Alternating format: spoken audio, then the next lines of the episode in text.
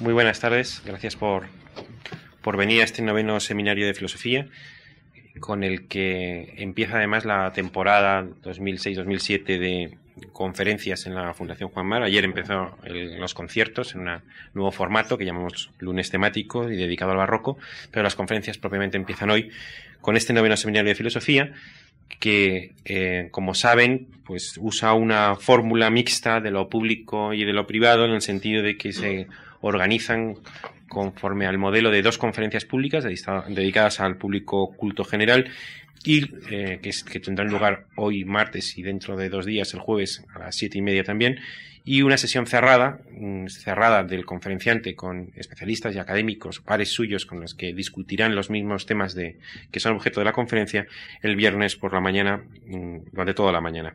El tema de este seminario de filosofía, el de hoy, es la dignidad, que es de alguna manera el reducto de lo humano cuando el hombre es despojado de todo, bien por los totalitarismos o que ha sido cuestionado por el nihilismo rampante, lo que en todo caso queda como reducto último es esa dignidad que es objeto del estudio de las conferencias del invitado de hoy.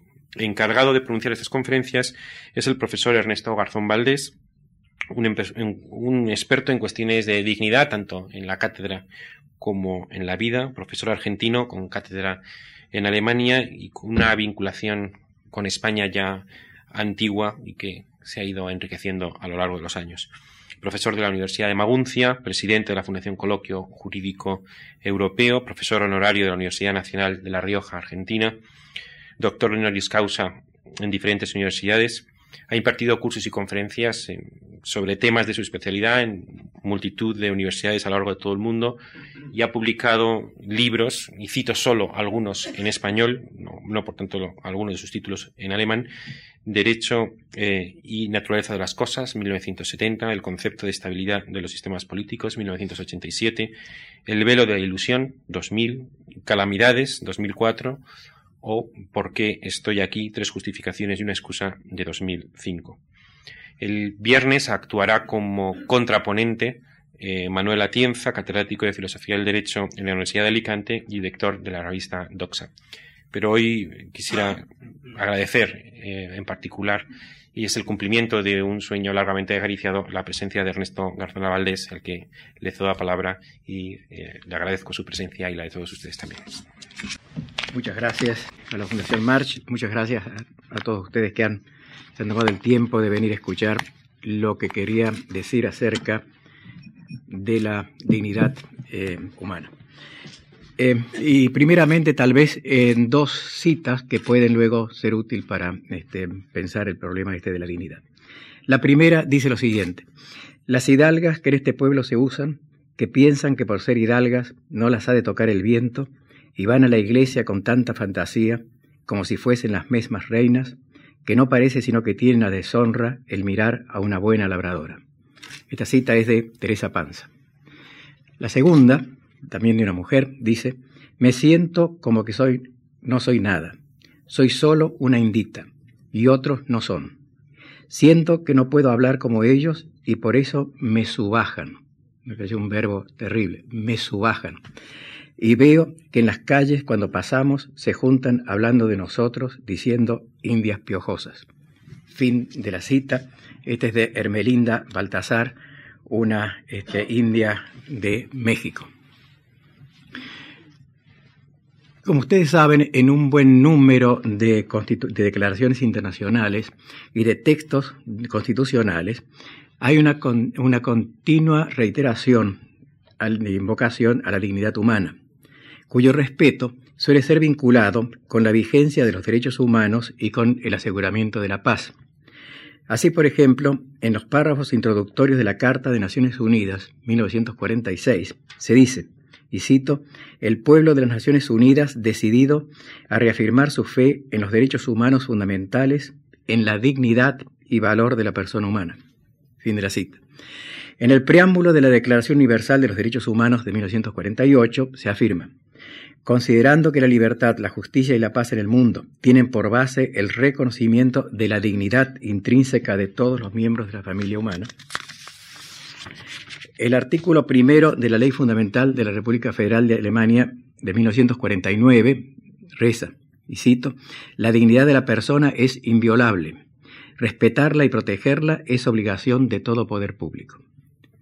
El artículo 1 de la Carta de Derechos Fundamentales de la Unión Europea del 2002 reproduce literalmente la primera frase del artículo 1 de la Ley Fundamental Alemana. Y formulaciones similares se encuentran en una serie de constituciones democráticas modernas. Esto por una parte.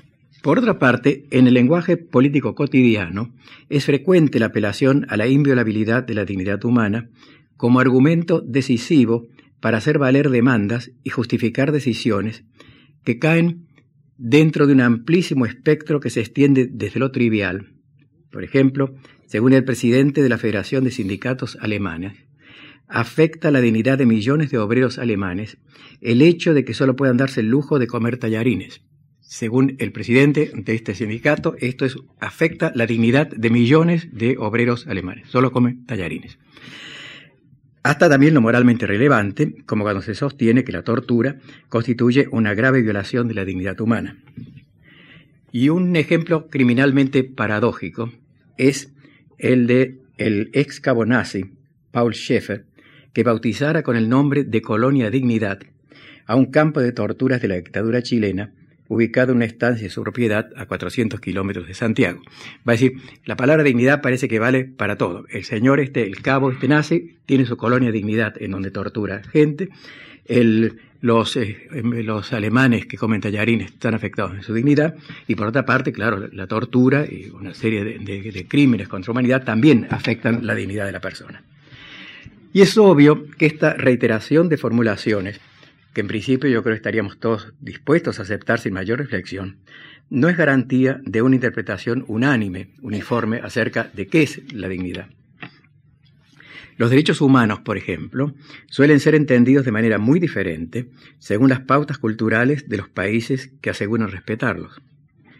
En Arabia Saudí, la ley no reconoce derechos políticos a la mujer y obstaculiza su acceso a la vida pública. En eso, si esto es así, uno podría sostener que esta disposición legal viola el espíritu y la letra de la Declaración Universal de los Derechos Humanos, cuyo preámbulo dice, y cito, considerando que los pueblos de las Naciones Unidas han reafirmado en la Carta su fe en la dignidad y el valor de la persona humana y en la igualdad de derechos de hombres y mujeres. Fin de la cita.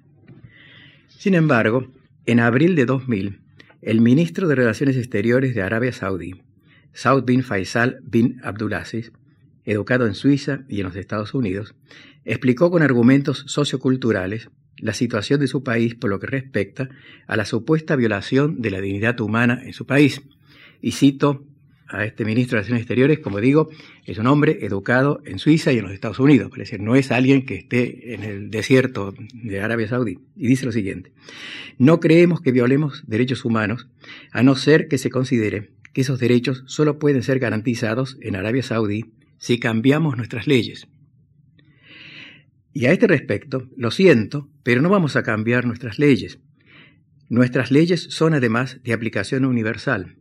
La Sharia, la ley islámica, representa no solo las creencias de los ciudadanos saudíes, sino de 1.200 millones de creyentes.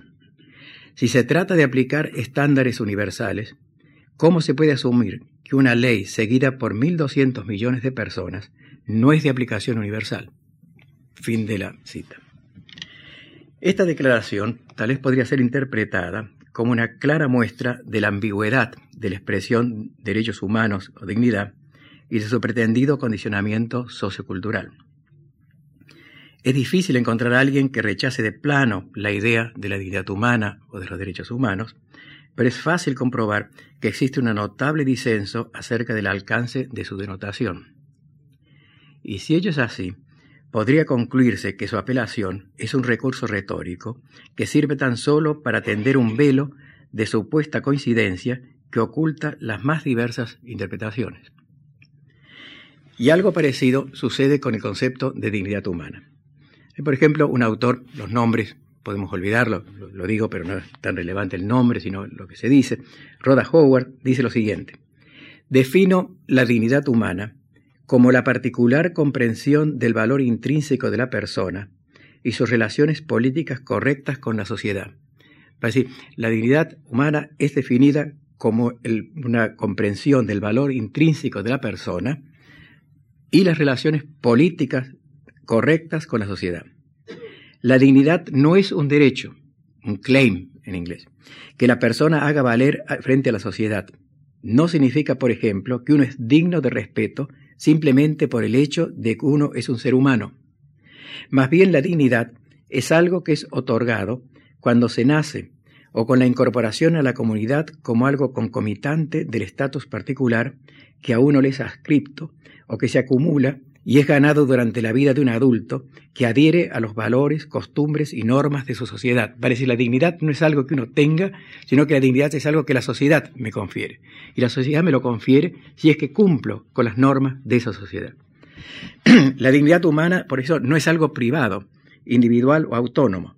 Es público, colectivo, algo prescripto por normas sociales. La idea de que un individuo puede aumentar su dignidad, afirmando sus derechos humanos, viola muchas de las creencias más fundamentales de muchas sociedades por lo que respecta a la forma como la vida social debería ser regulada. Parte de la dignidad de un ser humano consiste en soportar y aceptar serenamente algo que el enfoque de los derechos humanos consideraría una injusticia o desigualdad. Digo esto porque esta es una posición extrema que me parece que es interesante, ahora no discutiremos, pero es interesante, yo creo, reflexionar sobre ella, acerca de si la dignidad es algo que yo tengo, que tenemos nosotros, por ser seres humanos, o es algo que la sociedad me confiere, es algo público, no es algo privado, y es algo que de alguna manera se puede aumentar o disminuir. Y en lo que sigue en estos dos días, lo que quiero hacer es lo siguiente. Quiero presentar dos tesis que sostienen que el concepto de dignidad humana, al igual que el concepto de derechos humanos, o bien presupone un juicio de valor cuya corrección no puede ser justificada racionalmente, o que solo es susceptible de una fundamentación intersubjetiva culturalmente condicionada.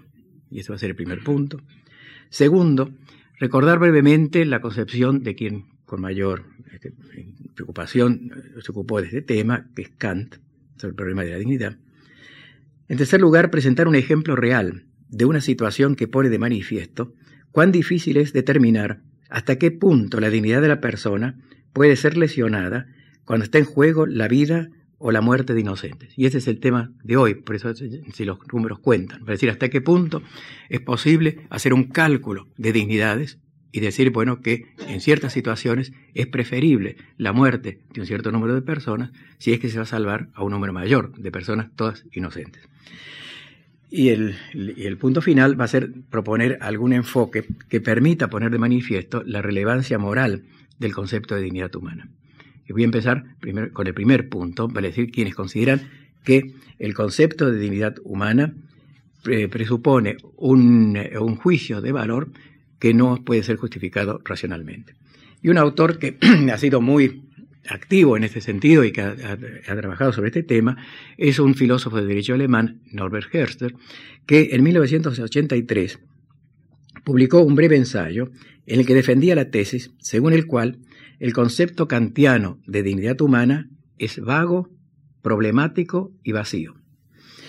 Y el análisis se centraba, en la fórmula del 1.1, la frase 1 del artículo 1 de la ley fundamental. Y Herster se pregunta cómo es posible determinar el contenido del concepto de dignidad humana y cuáles son las acciones que pueden lesionarla. Es decir, ¿hay alguna acción que pueda lesionar la dignidad humana? ¿O es un concepto vacío? Y la cuestión fundamental es saber si la apelación a la dignidad humana puede servir como fundamento de una regulación moralmente aceptable de la realidad social. Decir, si es un concepto útil, además. ¿Me puede servir el concepto de dignidad humana para regular las relaciones en una sociedad o no? Según Herster, no. Es un concepto, como digo, vago, problemático y vacío.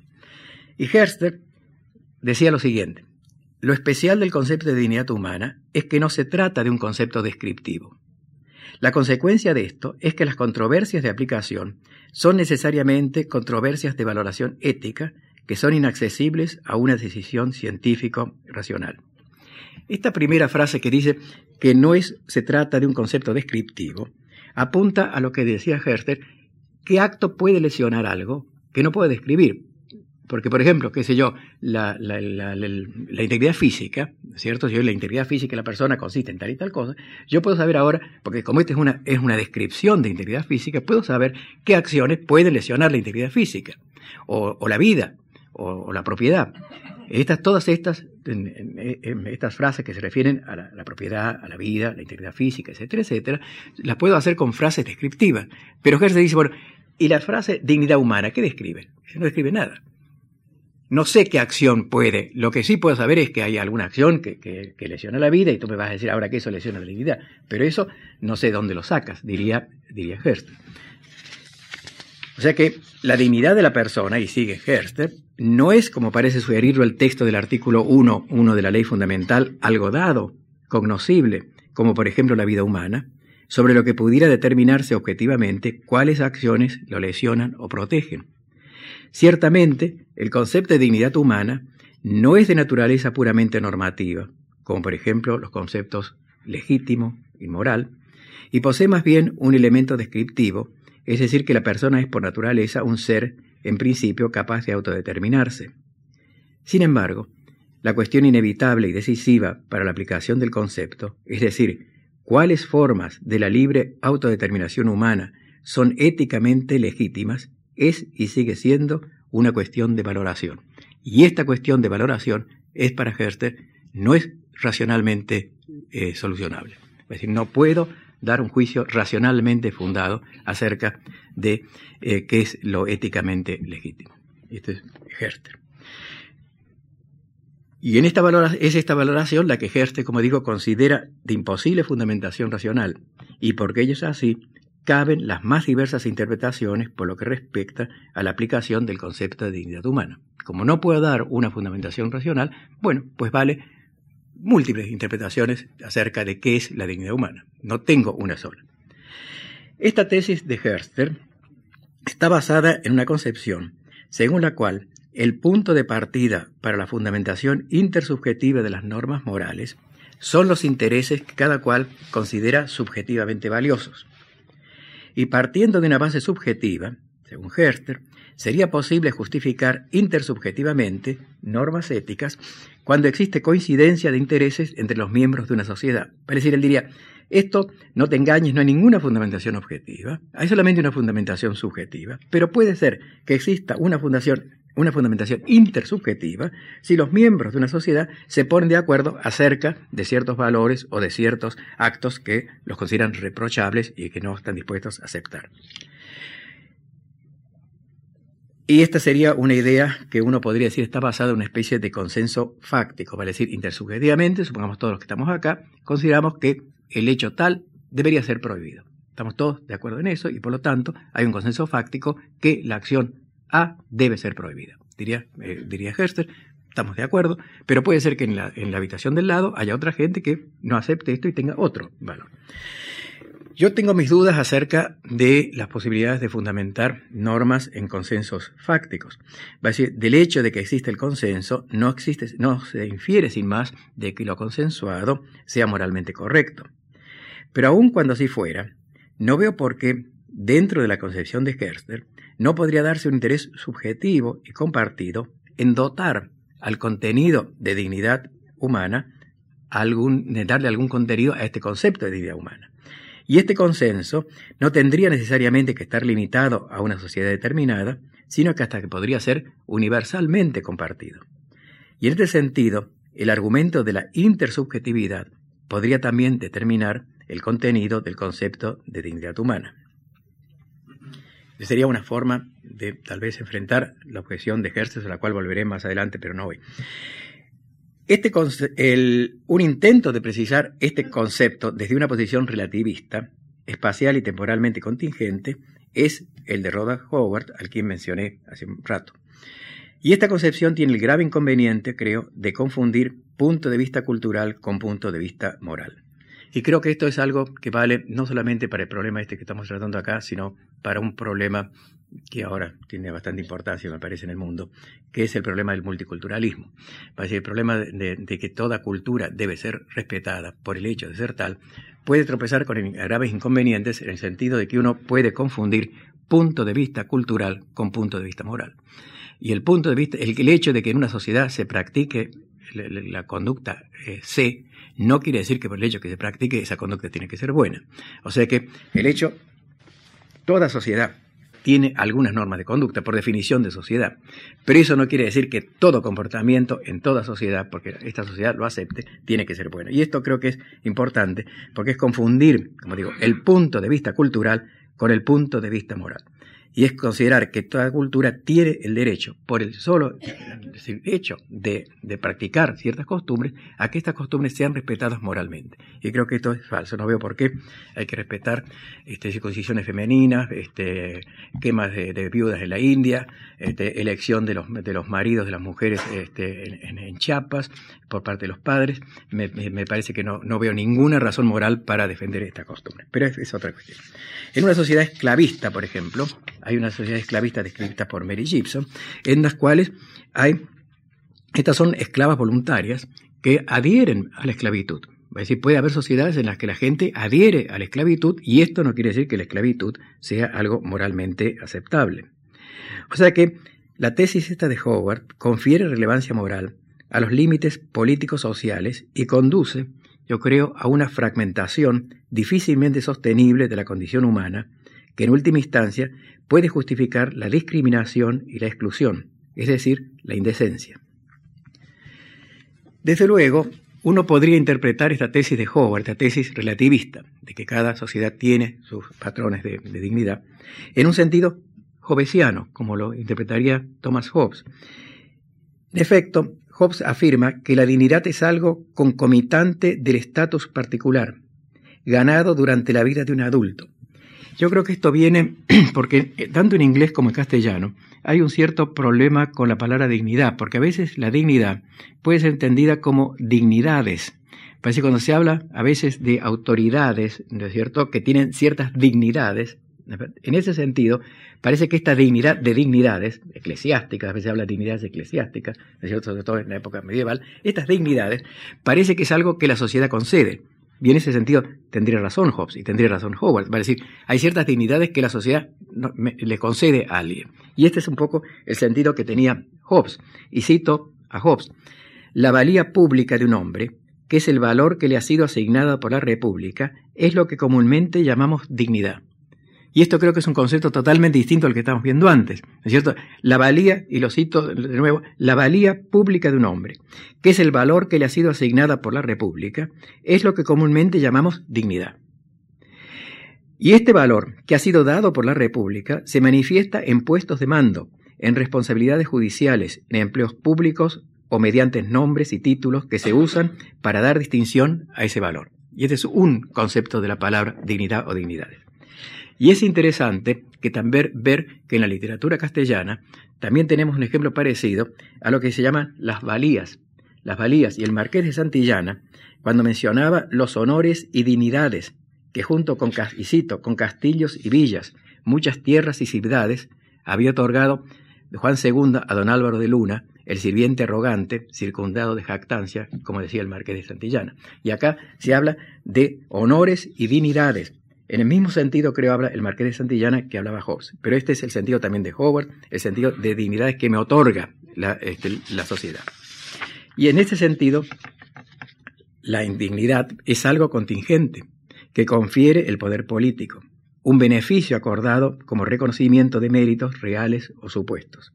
Pero no es este, creo, el concepto de dignidad que nos interesa. Así que, forget it, olvidemos el concepto de dignidad tipo Hobbes o tipo Marqués de Santillana. No es eso lo que nos interesa ahora. El que nos interesa es más bien es el concepto de dignidad que Kant elaboró. Y Kant posiblemente es el filósofo que con mayor este, insistencia ha subrayado el valor de la dignidad humana sin limitaciones de fronteras políticas o étnicas y sin apelación a los intereses o inclinaciones de las personas. Y cito a Kant. La humanidad misma, es una dignidad, porque el hombre no puede ser utilizado únicamente, y únicamente lo subrayo, como medio por ningún hombre, ni por otros, ni siquiera por sí mismo, sino siempre a la vez como fin, y en esto consiste precisamente su dignidad, en virtud de la cual se eleva sobre todos los demás seres del mundo que no son hombres y sí que pueden utilizarse. Así pues, de igual modo que él no puede autoenajenarse por ningún precio, lo cual se opondría al deber de la autoestima, tampoco puede obrar en contra de la autoestima de los demás hombres, que es igualmente necesaria.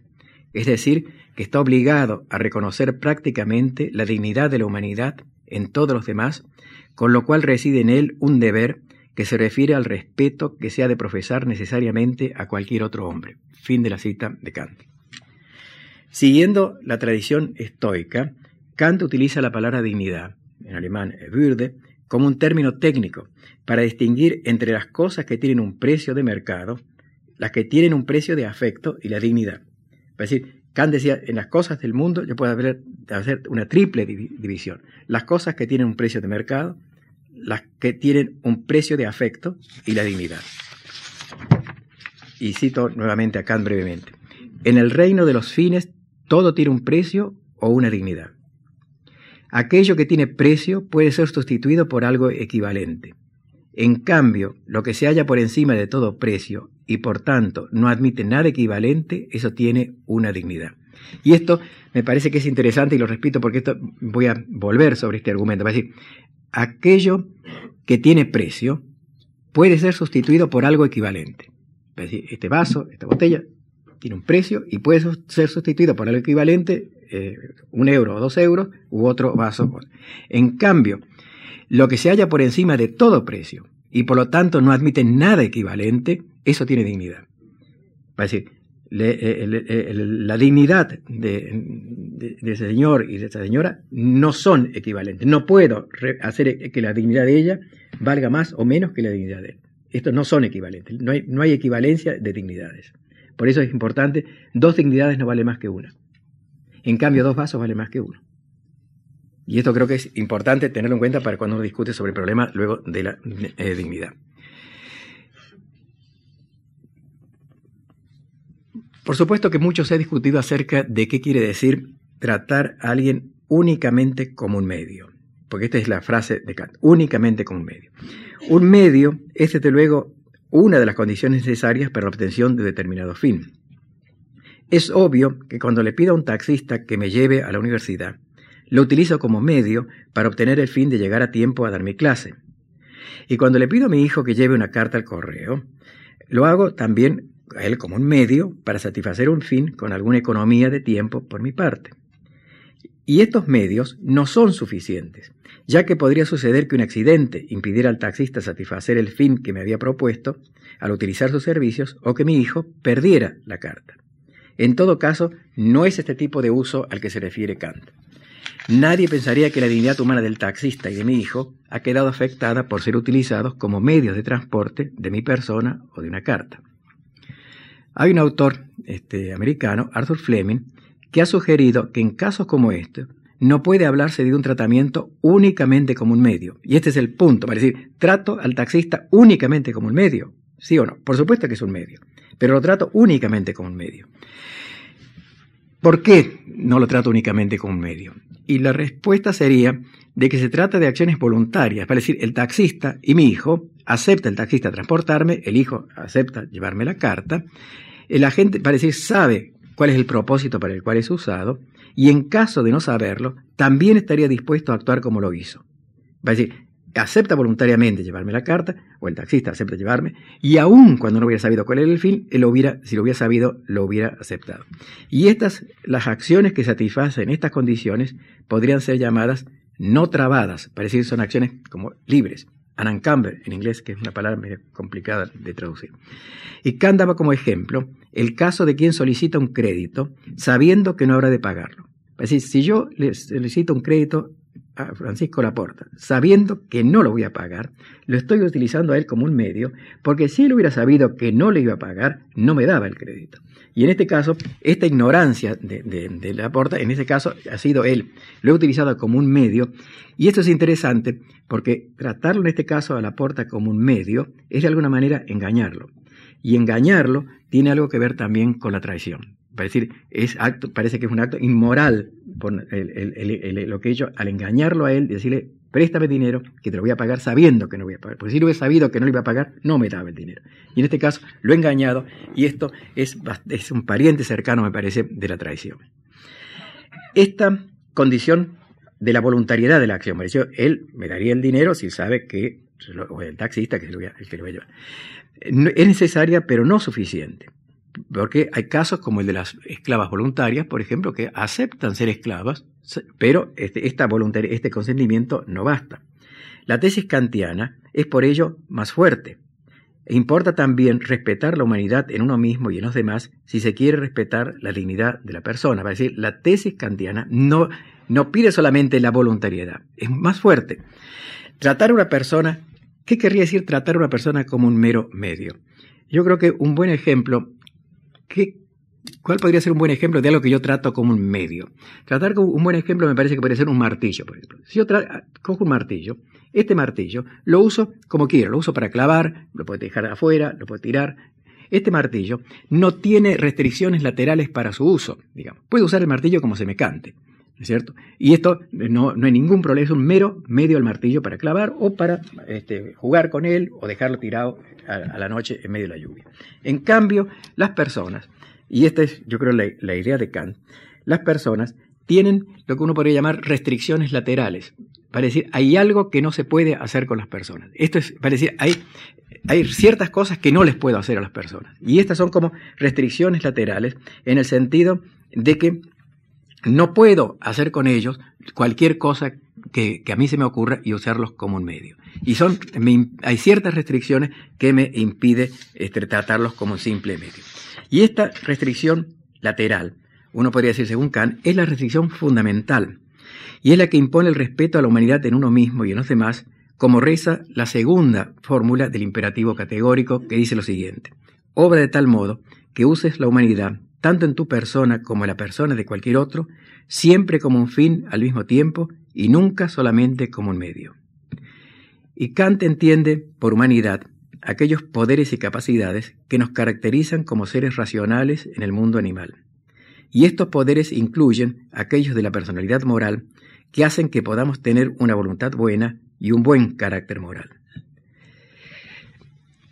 Dejo a Kant, porque lo que me interesa acá no es exponer Kant, dejo la idea, esta me parece que es fundamental de Kant, de que no, está permitido moralmente tratar a otro ser, ni a mí mismo, como un mero medio. Como un mero medio hay ciertas restricciones que me impiden son estas restricciones laterales, digamos, que me impiden tratar a la gente como un mero medio. Tomemos esto como background y ahora, en lo que, en lo que falta de esta tarde, quería presentarles un caso real, porque esto está muy bien la filosofía, pero que me sirva de algo ahora para ver casos reales. Y el caso real que quiero este, eh, tratar es ver hasta qué punto, en situaciones límites, en las que están en juego la vida de personas inocentes, puedo sacrificar un cierto número de personas inocentes para salvar la vida de otras personas también inocentes, pero de un número mayor de personas inocentes.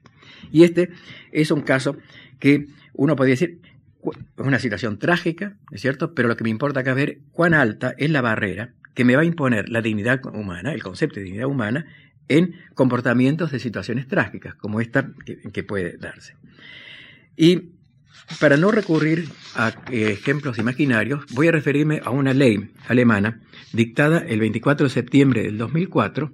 Eh, la ley luego fue derogada, pero supongamos que todavía existiera la ley alemana, la primera parte del ejemplo, esta ley fue aprobada por el Parlamento alemán y que sancionó una ley de seguridad aérea que autoriza el derribo de aviones capturados por terroristas o por, eh, de alguna manera este, capturados y que se dirijan a centros urbanos con la intención de causar la muerte de un número de personas considerablemente mayor, en todo caso, que de los pasajeros del avión. Es decir, hay un avión capturado que avanza en Madrid, hacia el corte inglés y va a explotar en el corte inglés.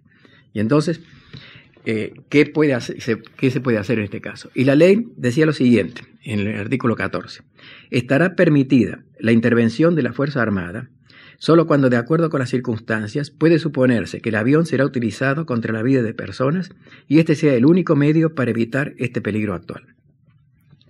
La medida del párrafo anterior puede ser ordenada solo por el ministro de Defensa o por el miembro del gobierno federal autorizado para reemplazarlo. Vale decir, el ministro de Defensa alemán tenía la autorización jurídica legal para ordenar el derribo del avión que avanza hacia un centro urbano donde hay mucha gente, digamos, Madrid, este, este, corte inglés, y sabemos que está capturado por terroristas, ¿se lo puede derribar? ¿Sí o no? Y este es el problema.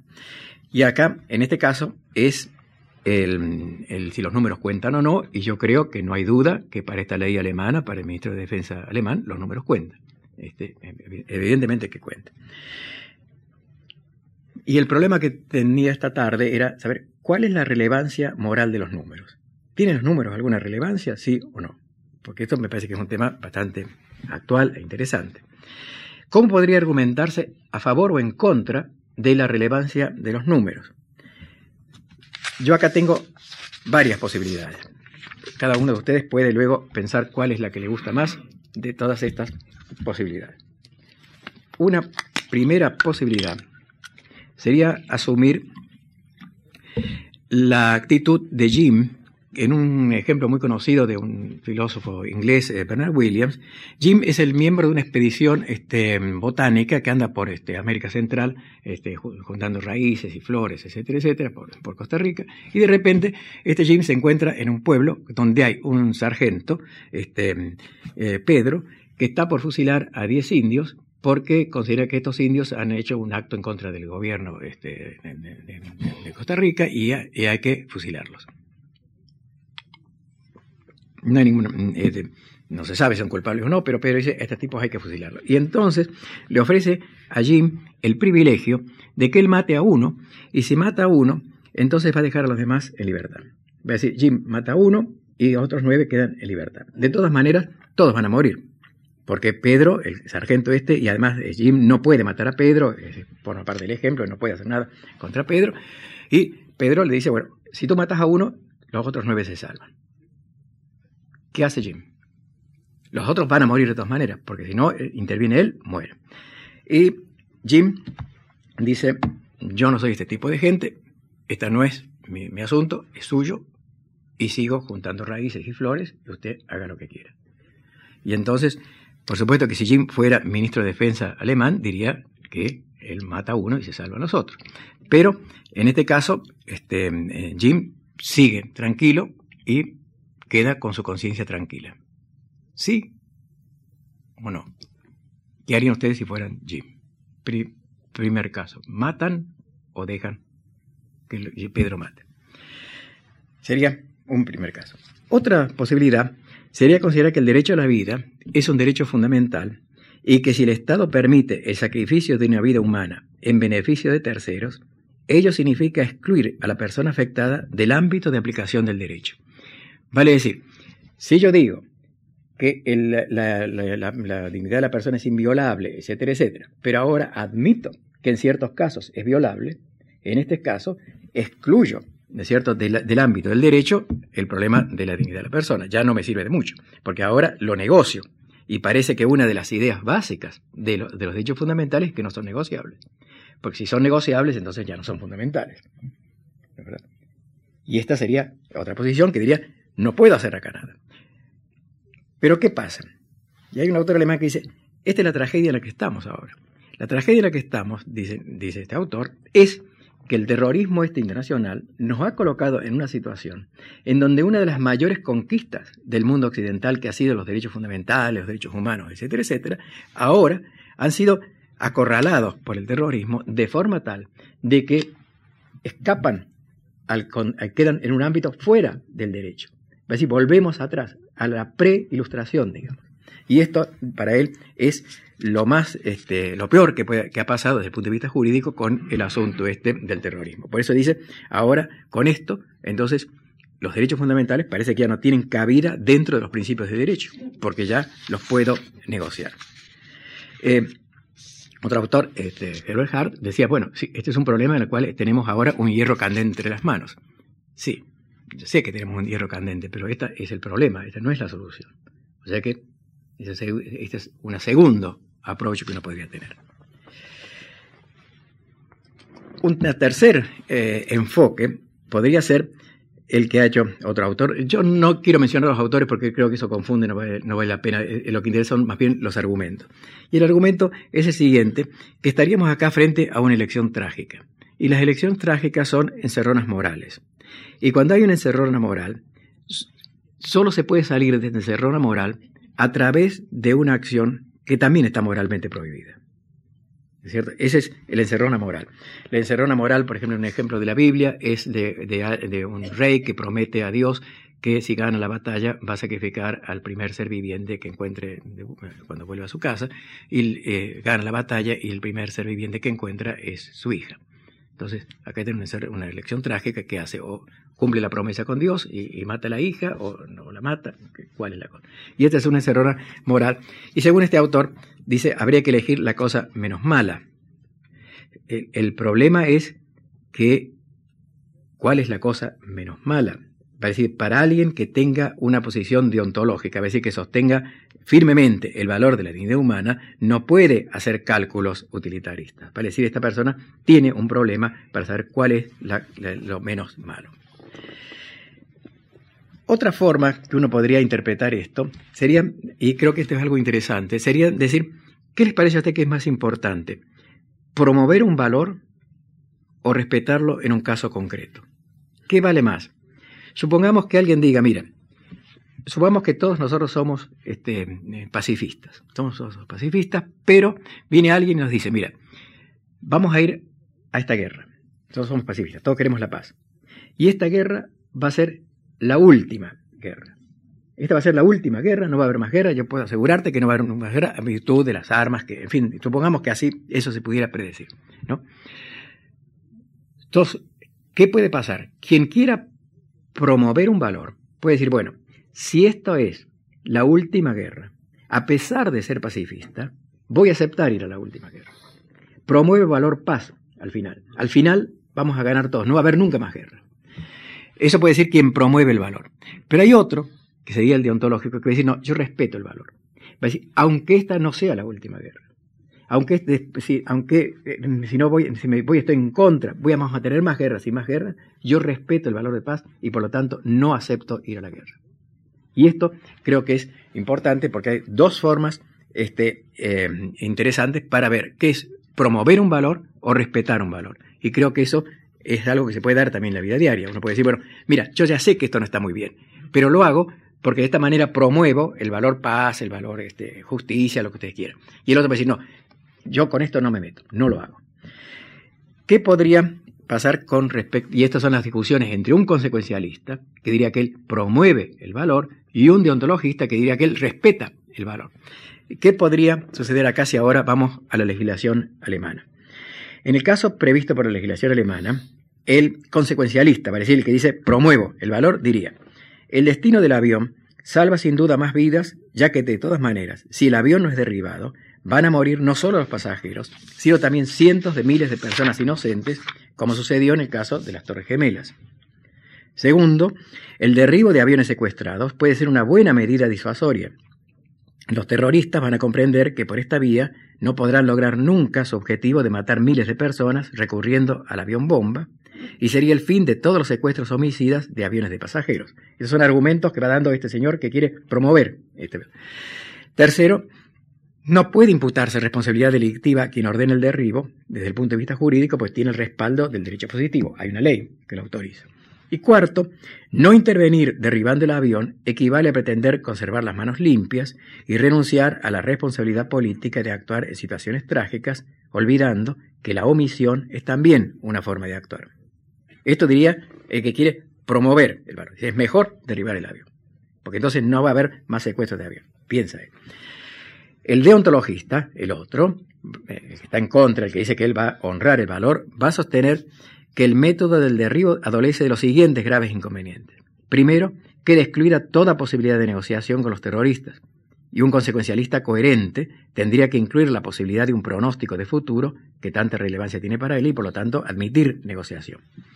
Segundo, el derribo del avión, lejos de ser una medida disuasoria, puede hasta estimular el secuestro de aviones, porque un terrorista suicida sabría que por lo menos tiene asegurada la muerte de cientos de personas y sobre todo esos aviones nuevos que ahora van a tener 800 personas, y digo, bueno, con esto esto es mejor el avión bomba que la autobomba, mato más. Así que esto es disuasorio ni medio. Este, Y estas dos objeciones intentan poner de manifiesto que un consecuencialista se contradiría a sí mismo si aceptara sin más el derribo del avión tomando en cuenta exclusivamente el número de vidas en juego. ¿Qué otro argumento podría, y acá dejo, ustedes piensen que serían consecuencialistas o deontologistas, derriban o no derriban el avión? Otra posición podría ser evaluar los, los daños y beneficios de diferentes personas. Y el problema es el siguiente. ¿Puede el bienestar de una persona ser equilibrado con el bienestar de otra? ¿Puede el bienestar de ella ser equilibrado con el bienestar de la porta? ¿Puede hacer un equilibrio de los dos bienestares? ¿Tiene, por ejemplo, sentido decir que el bien que un acto hizo a alguna persona fue mayor que el daño que hizo a otra? Y yo creo que son problemas reales de nuestra vida. Decir, puedo hacer un cálculo del bien que le hago a una persona y, ver y calcular el daño que le hago a otra persona al hacerle este bien a esta persona. O decir que el monto total del moderado bien que un acto hace a varias personas pesa más que la gran cantidad de mal que el mismo acto inflige a otras personas. Puedo hablar del bienestar de la colectividad. Tiene sentido decir, por ejemplo, que si vamos en un bote, tiene que saltar alguien por la borda para que los demás se salven. Y yo decir, este se va a pique y los demás se salvan. Son estos argumentos lógicamente legítimos. Y la respuesta yo creo que está ligada al problema de si la noción de bien o de bienestar de una colectividad, de una persona, está lógicamente legitimado. Y yo creo que las condiciones de estimación del valor desde el punto de vista del bien de una comunidad son extremadamente complicadas y que vale también la apelación al bienestar de una comunidad por encima y en contra del bienestar de algunos de sus miembros, ha sido a menudo muy abusado en la política. Para decir, cuando se habla del bien de la comunidad y sacrificar todo por la patria, como me Paco Laporta, todo por, eh, eh, o todo por la comunidad, puede ser una forma muy peligrosa también de afectar la dignidad de las personas. Para decir, de decir que más vale el bienestar de la comunidad, si es que eso se puede medir, que el bienestar de una persona. Eh, podría uno decir que uno puede aplicar una regla que se llamaría una regla de minimizar el daño inevitable. ¿Puedo yo, de alguna manera, minimizar el daño? Yo creo que el, el problema de minimizar el daño y decir, bueno, el daño que se implica a estas personas es menor que el daño que se implica a esta otra, pero ¿qué pasa, por ejemplo, si un criminal plantea este problema. O bien tú torturas a cinco inocentes y yo no torturaré a diez personas también inocentes. ¿Estaríamos dispuestos a aceptar la regla de minimización del daño? Pues si yo le digo a Elías Díaz, si tú torturas a cinco personas, yo no torturo a diez. Y le diría, mira, acá minimizamos el daño, porque no es lo mismo torturar a diez que torturar a cinco. Este, yo creo que este es un problema también serio que Elías Díaz podría decir, lo que pasa es que me estás poniendo en un, plan en que la tortura no solamente viola la dignidad de los torturados, sino que viola mi propia dignidad. De manera que acá me estás afectando también mi dignidad y por lo tanto me niego. Y creo, pero creo que el ejemplo de la, de la, de la tortura pone de manifiesto una limitación importante a la regla de minimización del daño y no todo daño creo que puede ser incluido en el cálculo que presupone la aplicación de esta regla. Es decir, puede haber casos en que la minimización del daño sea más o menos fácil de medir, pero hay otros en los cuales este cálculo no, funciona. Y esto quiere decir que la aplicación de esta regla es bastante eh, limitada. Suprimo algunos casos por razones de, mm, de tiempo, pero hay un, autor americano que ha planteado, el, que es el, más conocido sobre este tema, que ha planteado el siguiente, la siguiente cuestión. Supongamos que eh, hay un incendio y, en un salón tengo yo cinco eh, jarrones chinos muy valiosos y en el otro tengo diez jarrones chinos. Hay un incendio y yo sé que puedo salvar los jarrones de una sola sala. Es obvio, dice este autor, que si esto es así, me voy a dirigir a la sala donde hay 10 jarrones y voy a salvar 10 jarrones y no los 5. ¿Por qué? Porque estos son objetos que valen más, ¿no es cierto? Valen más 10 jarrones que 5 jarrones. ¿Qué pasa ahora si en vez de jarrones tengo personas? Si en vez de jarrones tengo personas, dice este autor, y salvo a las 10 personas, en vez de las 5, estoy tratando a las personas como jarrones.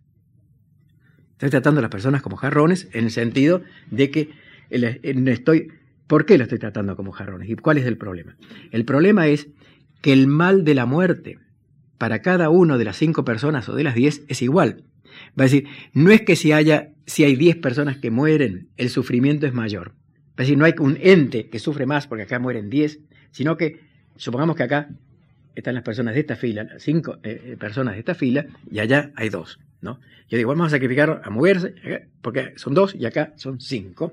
No es verdad que ah, puedo sumar, hacer una adición, el sufrimiento de ella, el sufrimiento de él, y esto son cinco sufrimientos que valen más que estos dos sufrimientos. En mujer se diría con toda razón, el sufrimiento mío, el sufrimiento mío es tan grave, porque pierdo la vida, como el sufrimiento de la porta. Acá no me, no me vengas a, y, el sufrimiento de, Lucía, no es que no me sumes acá al sufrimiento, porque no es que haya un ente superior que sufra más en este lado que en este otro. Cada uno de nosotros sufre igual. Y en ese sentido, y esta es una, una cosa me parece eh, interesante, en el sentido de que si yo, si yo pretendo sumar eh, sufrimientos, estoy tratando a las personas como objetos y no como seres cada uno con su dignidad. Y este es un argumento fuerte, me parece que ha sido objeto de una enorme cantidad de discusiones acerca de, de hasta qué punto puedo yo, lógicamente, decir que el sufrimiento de 10 personas es mayor que el sufrimiento de 5. Y esto, va a decir, el, dolor de muelas de 5 personas no es mayor que el, dolor de muelas de 2 personas. No es que haya un ente que tenga más dolor de muelas acá porque son 5 y en esto son 2. Ese es el argumento que dirán eso, no es verdad eso. Cada uno que tiene el dolor de muelas tiene el mismo dolor de muelas individualmente que tienen estos otros cinco. Entonces no puedo decir que si yo eh, me, eh, eh, me, mato a dos para que salve estos cinco, he realizado un acto con lo cual ha disminuido el sufrimiento. No es que haya disminuido el sufrimiento, porque cada uno de ellos ha tenido el mismo. Creo que esta es una cuestión este, más o menos este, que, merece la pena ser discutida.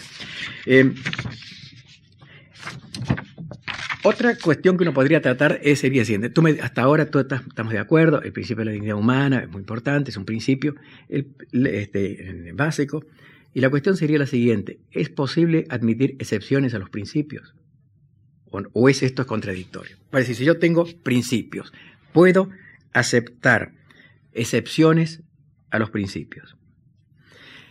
Esto que parece que uno diría en primer, así a primera vista, no, si son principios hay que tomarlos en serio, no puede haber excepciones a los principios. Sería la tesis que diría, bueno, la dignidad es un principio, no puede ser nunca violada porque es un principio, principio de Y el problema es si puede haber o no. Y esto es interesante, y el mismo Kant, que, vio el problema, dijo, bueno, acá hay ciertas cuestiones casuísticas. Por ejemplo, el suicidio. ¿El suicidio está prohibido o no está prohibido? Para Kant estaba prohibido. ¿Por qué? Porque suicidarse era tratarse a uno mismo como un medio. ¿No? Para, para evitar sufrimiento, etcétera, etcétera. Decía, pero hay ciertos casos en los cuales el suicidio estaría permitido, y él mencionaba el caso de Federico el Grande, que tenía, en la, cuando iba a la batalla, tenía una botellita con veneno, y decía Kant, esto lo tiene, y estaría permitido que se suicide este gran monarca, para que no revele, si es capturado, no revele secretos de Estado al enemigo. En ese caso, Federico el Grande estaría permitido. ¿Y ustedes qué creen? Tomás de Aquino, ¿permitía el suicidio o no permitía el suicidio? Digo, la Iglesia, que estaría muy en contra del suicidio, por supuesto, igual que Kant, por, razones diversas. Pero, ¿qué decía Tomás eh, de Aquino? Y Tomás de Aquino prohibía, por supuesto, categóricamente el suicidio, pero sostenía que Sansón no pecó cuando derribó el templo. Por supuesto que Sansón se suicidó cuando derribó el templo, pero según Santo Tomás, no pecó y murió con todos los filisteos, ni tampoco pecaron las mujeres, y cito acá a, Santo Tomás, mujeres santas que en la época de las persecuciones se suicidaban y su recuerdo celebra la iglesia.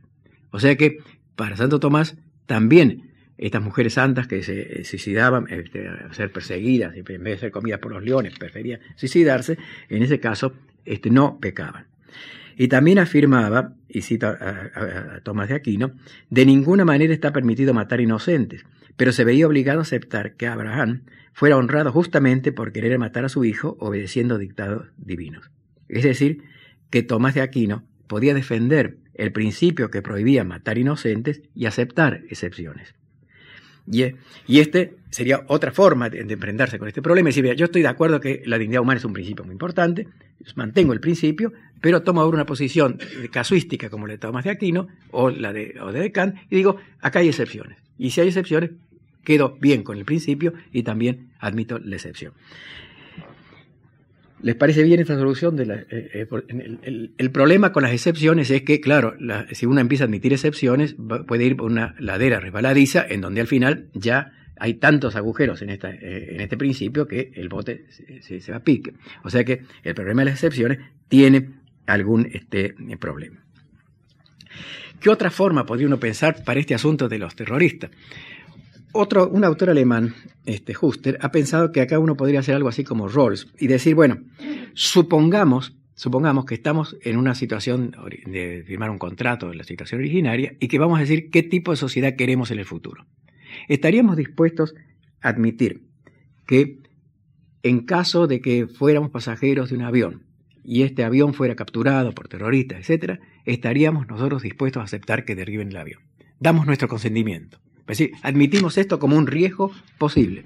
Hay un riesgo posible en el cual, si el avión es capturado, yo doy mi consentimiento y puede ser que en los, billetes de avión diga, si usted sabe que si este avión es capturado por, terroristas, el avión puede ser derribado por el ministro de, Defensa. ¿Estaríamos dispuestos a aceptar esto? Uno, este, y además esto públicamente dicho, estamos todos, eh, eh, admitimos este, este, asunto. Este, estaríamos dispuestos a aceptar este, esta, medida. O diríamos, así no volamos nunca más en avión, no queremos saber absolutamente nada con aviones que puedan ser derribados. y uno podría decir que, en cierto modo, uno acepta este uno podría aceptar este sistema y hasta sería un sistema bastante bueno, podría decir alguien. Supongamos que los aviones que son capturados tienen un sistema especial por el cual, si son capturados, eh, el capitán puede eh, hacer que salga un gas especial donde la gente medio se duerme y bueno, lo deriva el avión y se dan cuenta siquiera que, que lo han derribado. A diferencia del avión este en Grecia, que se había dado vueltas sobre Atenas, al final se cayó y todo el mundo con una angustia espantosa. Acá no hay angustia. No hay angustia porque enseguida te duermes, es como una especie de anestesia, te duermes y te derriban. Se acabó. ¿no? Esa sería otra, este, otra posibilidad también de, de. Pero yo creo que la, la, cuestión, y, por ahora se me va, por eso quiero terminar, eh, la cuestión es saber si estos derechos eh, fundamentales eh, pueden ser objeto de negociaciones o no. Y, y ustedes no sé qué piensan, qué piensan que hizo Alemania después de esta ley de ya digo el 2004, sancionada por la mayoría del Parlamento, con todas las de la ley, ¿no? Y el Tribunal Constitucional alemán, al año más o menos, declaró, eh, derogó esta ley. Derogó esta ley por considerar que esta ley iba en contra del principio de dignidad humana que la dignidad humana no podía ser objeto de negociaciones de este tipo, de este tipo de cálculos, y por lo tanto derogó la ley derogar la ley, este, los, este, por supuesto que los políticos este, protestaron y dijeron, bueno, vamos a dar una marcha atrás y ahora estamos de nuevo con el mismo problema que teníamos antes. Pero el Tribunal Constitucional alemán derogó la ley y lo derogó con el argumento de que los, derechos fundamentales no son negociables y no es posible hacer cálculos de, este, dignidad. Eh, y este es el problema que quería este, plantearles acá eh, hoy. Y no quiero avanzar más por razones de tiempo y, consideración con ustedes. El problema que, he tratado de ver ha sido el siguiente. Pues, admito que la dignidad humana es un principio básico de, de la moral. Sí admito que ese es un principio fundamental. El problema que tengo acá es si este principio puede ser o no negociable si este principio puede ser objeto de cálculos, por eso si los números cuentan o no. Y creo que este no es un problema teórico, es un problema de con eh, claras connotaciones políticas bien concretas. ¿Qué hacemos en este caso? Eh, como dato técnico interesante, eh, aparte, parece que Siemens, y eso lo digo aparte, está ahora investigando un sistema tal de transformar a los aviones, como estos aviones que tienen los chicos cuando juegan, que parece que podría haber sistemas técnicos mediante el cual un avión capturado podría ser como capturado por, eh, la torre de, un aeropuerto y traído a tierra. Va a decir, anularía las posibilidades de control del capitán del, avión y, lo, y sin derribarlo lo, haría bajar al avión. Y esto, digo, no es, este, no es cuento ni, ni camelo, sino que es un dato real. Voy a ver acá si tengo, y creo nada más que lo quería mostrar, nada más que para que... Sí, es la Universidad Técnica de Múnich y empresas privadas como Siemens y Airbus están trabajando conjuntamente con un proyecto patrocinado por la Unión Europea y que tiene por objeto poder teledirigir desde tierra un avión capturado por terroristas. Y este programa se llama SAFE, Security of Aircraft in the Future European Environment, este, seguridad de la, aeronave en, en, el ambiente futuro europeo y cuenta con un presupuesto de 36 millones de euros. Y este sistema de seguridad aérea podría permitir que cuando se percibieran determinados impulsos sonoros o visuales, la conducción de la nave podría ser asumida desde tierra. Y aun cuando los pilotos fueran asesinados, la nave aterrizaría sin problemas. Y esta sería una forma de buscar un medio para volver ineficaz la captura de avión. Digo, esto es interesante porque sería una forma este, técnica de evitar este, este problema de, de, qué hago si mato o no mato, si derribo o no derribo el avión. O sea que, eh, dicho brevemente y para, para, para, terminar hoy, ¿qué he querido decir esta tarde? Lo que he querido decir es lo siguiente. Primero, que el, principio de dignidad humana parece ser un principio básico en todas las constituciones modernas y también en, la, teoría moral. Y esto viene desde Kant. ¿Qué posibilidades tengo o qué posiciones puedo asumir frente a este principio de la dignidad? puede asumir una posición escéptica, como la de Herter, por ejemplo, y decir, bueno, este es un principio que en el fondo es vacío, no dice nada, no tiene ningún contenido. Y el argumento fuerte de él es que no es un, eh, un, concepto descriptivo, como vida, propiedad, etc. Y por lo tanto, no puedo saber cuáles son las acciones que afectan la dignidad humana. ¿Está claro? Es decir, si yo digo, que, la, integridad física de la persona consiste en, tener mi cuerpo intacto, yo puedo saber cuáles son las acciones que afectan este bien de mi persona. Pero si el concepto de dignidad es un concepto vacío, no sé qué acciones afectan. Y si no sé qué acciones afectan la dignidad, no tiene sentido decir que está prohibido afectar la dignidad humana, porque no sé cómo la puedo afectar. Mejor dicho, la dignidad humana es inafectable. Está claro, decir, porque no sé, no es una, no, no, no lo puedo describir, no puedo describir qué es la dignidad humana. Esa es una posición. La otra posición es la que dice, bueno, mira, lo de la dignidad humana es un concepto más bien este, local, cada sociedad tiene su concepto de dignidad humana, unos tienen este, los otros tienen otro, ¿no? Y este, por lo tanto, no hay una concepción universal de dignidad humana. Estas son, eran las dos posiciones. Nosotros, este Kant va a decir, mira, lo único que puede distinguir a un ser humano de, una cosa es su dignidad. Porque el valor que tiene el ser humano es un valor que no es equiparable a ningún otro valor. No, en cambio, las cosas sí que tienen precio, sí tienen un cierto valor que es equiparable a otro. Y esta es, según Kant, lo básico de la, persona humana. ¿No es cierto? Y luego, esa era la primera parte que usted puede discutir y, este, cada cual ver un poco más, abundar en Kant. Y, y, la idea de Kant de que no se puede tratar a nadie como un mero medio, ¿no es cierto? Y eso creo que también es importante, en el sentido de que los meros medios, los meros instrumentos, creo que me parece a mí que es una idea que puede ser útil, que tienen, no tienen restricciones laterales, puede hacer lo que quiera. Pero en cambio los seres humanos, dentro de la concepción de la línea humana, tienen ciertas cosas, ciertas restricciones con las cuales no puedo hacer con ellos lo que se me cante. cierto? Esa es la idea de estas restricciones laterales y de tratar como un mero medio. Y luego en la segunda parte he tratado de ver hasta qué punto en ciertas situaciones pudiera ser que tenga que sacrificar vida de personas inocentes en aras de otras personas inocentes. Y alguien podría decir, mira, lo que estás haciendo acá es tratar a estas personas inocentes como un medio para salvar las otras personas. Y habías dicho que está prohibido tratar moralmente a una persona como un medio. Entonces no puedes tú ahora sacrificar a dos para salvar a cinco.